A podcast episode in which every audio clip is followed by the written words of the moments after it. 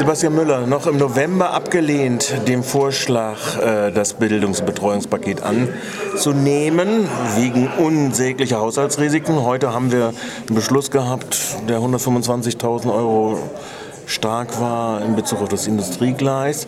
Und es gibt einen Antrag jetzt äh, von SPD, Junges Freiburg und Grünen, doch noch mal zu diskutieren über das Wirrwarr bei den unterschiedlichen Regiokarten für Schüler etc. und Auszubildende. Irgendwie passt es nicht ganz zusammen vom Außeneinblick her gesehen.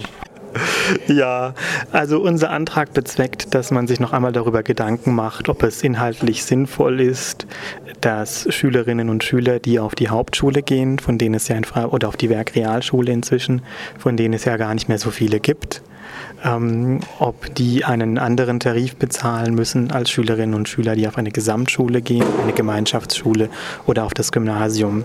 Da war das Argument früher, dass der Mobilitätsbedarf von einem Schüler oder einer Schülerin, die auf die Hauptschule geht, die sich ja häufig im Stadtteil befand, ähm, geringer ist, weil man da das möglicherweise zu Fuß oder mit dem Fahrrad erreicht und nicht durch die Stadt fährt dafür und dass der Gymnasiast beispielsweise längere Strecken zurücklegt.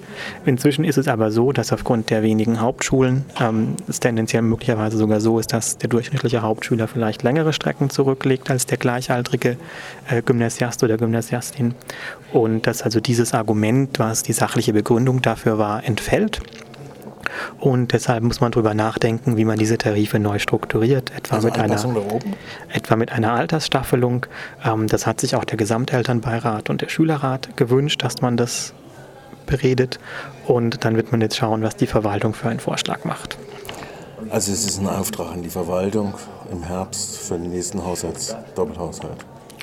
Das gegebenenfalls. Gegebenenfalls für den Doppelhaushalt, äh, weil es haushaltsrelevant wäre. Man könnte es ja sicher auch haushaltsneutral abfassen. Dann muss man halt auch gucken, wie man das in der Übergangszeit macht, ob beispielsweise die bestehenden Schülerinnen und Schüler Bestandsschutz genießen ähm, und ob es vielleicht dann für neue möglicherweise teurer wird und für andere dann äh, günstiger oder so.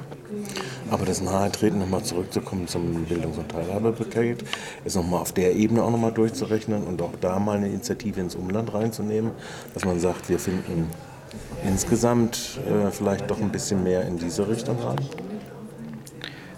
Ähm, es wäre durchaus sinnvoll, allerdings ist natürlich das Umland äh, keine Gruppe, auf die wir jetzt zunächst mal Einfluss haben.